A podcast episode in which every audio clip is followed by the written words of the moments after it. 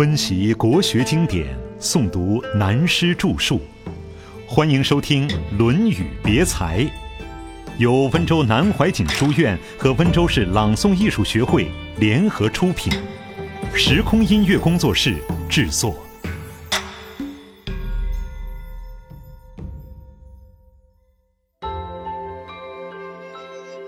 八义第三，礼乐衣冠。首先，我们对本篇篇名做个简单的解释。八佾，佾与佾同音。如今在孔庙中拿羽毛在祭孔典礼中所舞蹈的，叫八佾之舞。用现代的名称，可说它是文化舞，代表古代文化的一种舞蹈。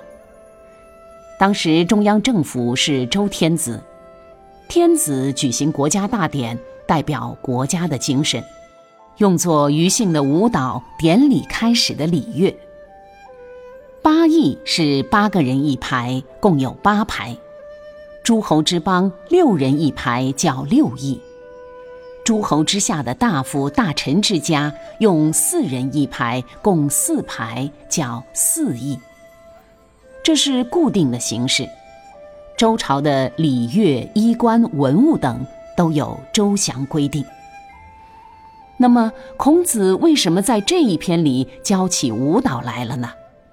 不是的，这一篇的全部重心，以现代用语说，是代表了文化精神。它的内容讲礼，礼的根本也就是孔子一生做学问之所在，只是因为当时写文章的习惯。而用了“八佾”这个名称做片名。礼是中国文化中最重要的一环，所以我们要了解中国文化，五经中《礼》这部书是不能不研究的。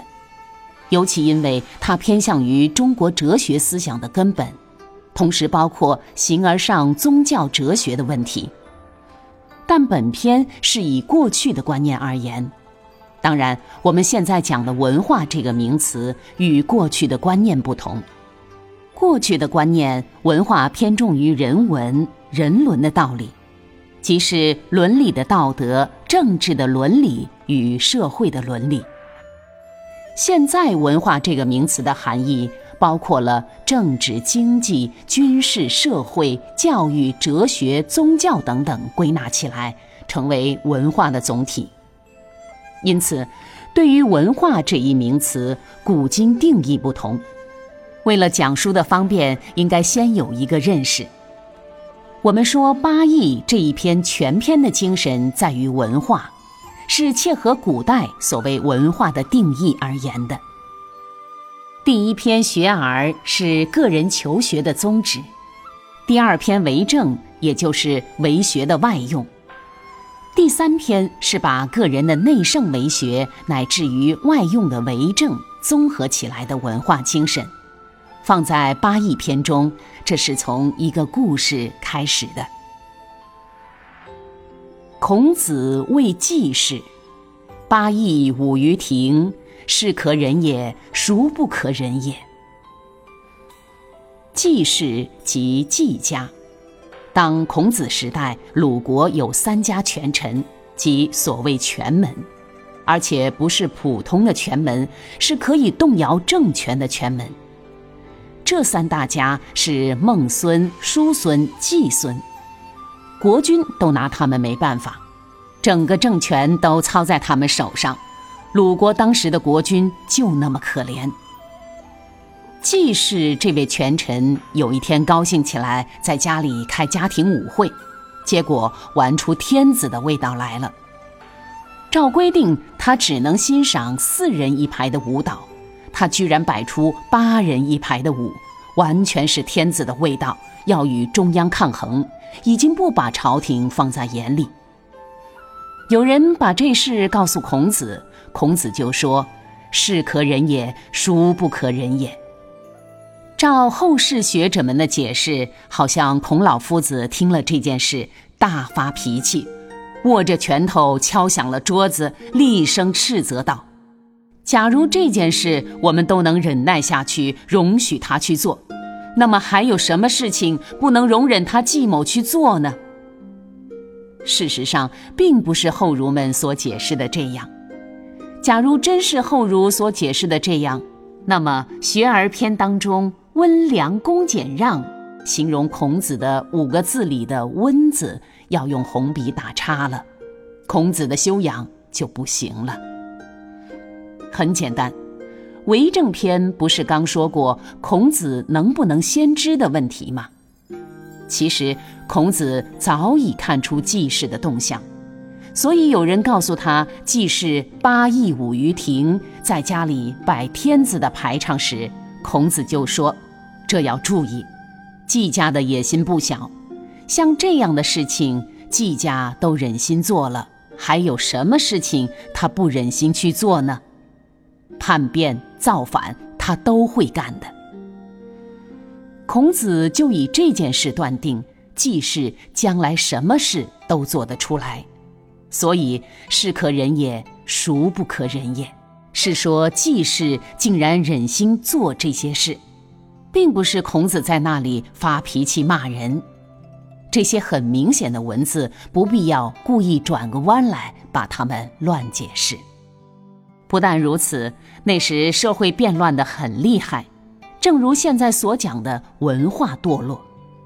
现在再看三家者。以雍彻。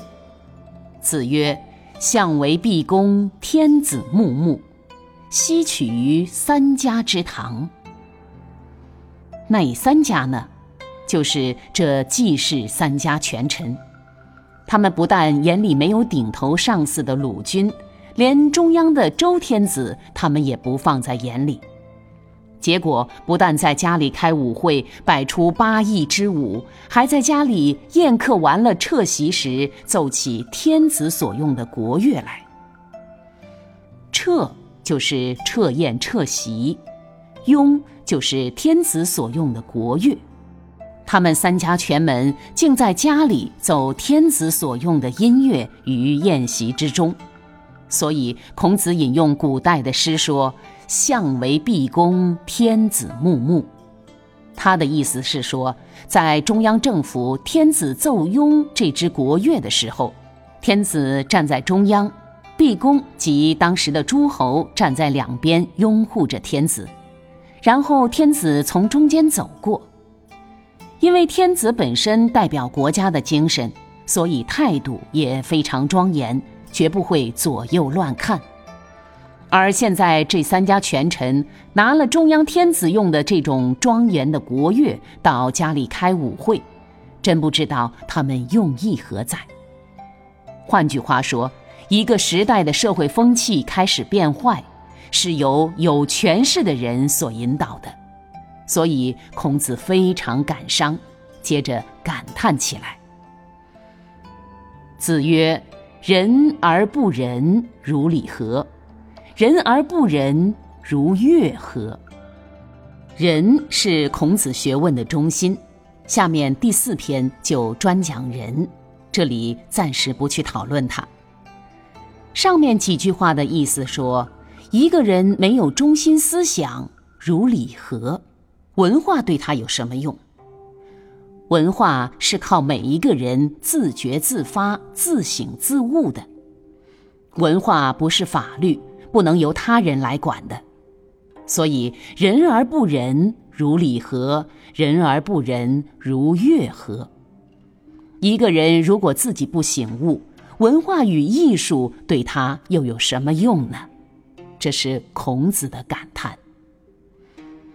由于孔子对礼乐的感叹，再转到林放问礼之本，子曰。大哉问！礼与其奢也，宁俭；丧与其易也，宁戚。林放这个人问孔子：“礼的根本是什么？”这个问题太大了。我们讲过的，中国文化这个“礼”字，如果谈到根本，是哲学最高的问题，也是宗教哲学最高的问题。宇宙万有怎样来的？哪一天开始的？这个本体论也就是礼的根本所在。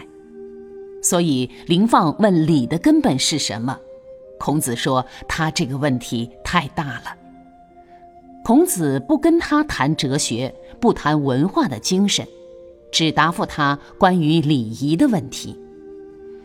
孔子说：“礼仪的过分铺张就不合理，宁可简单隆重；办丧事太轻率了也不好，宁可取悲戚的态度。”拿我们现在的情形来看，假如孔子现在还活着，处在我们这个社会中。他不知要感慨到什么程度。现在我们的礼恰恰与孔子讲的相反，礼不从简而从奢，越奢侈越有排场；丧事不从悲而从义，家人逝世了送殡仪馆，火葬过后三天又在家开舞会了。孔子当时对文化衰败非常感叹，因此他的结论。子曰：“夷狄之有君，不如诸夏之无也。”过去所谓夷狄，就是文化落后的边疆地区。孔子的思想是以文化为中心，凡没有文化的称为夷狄，因为东夷、西戎、南蛮、北狄这四种族在当时是没有文化，非常野蛮。中国则称中夏、中原是有文化的。孔子说，那些蛮族落后地区的人也有头子，有君主、酋长，但光有形态没有文化有什么用？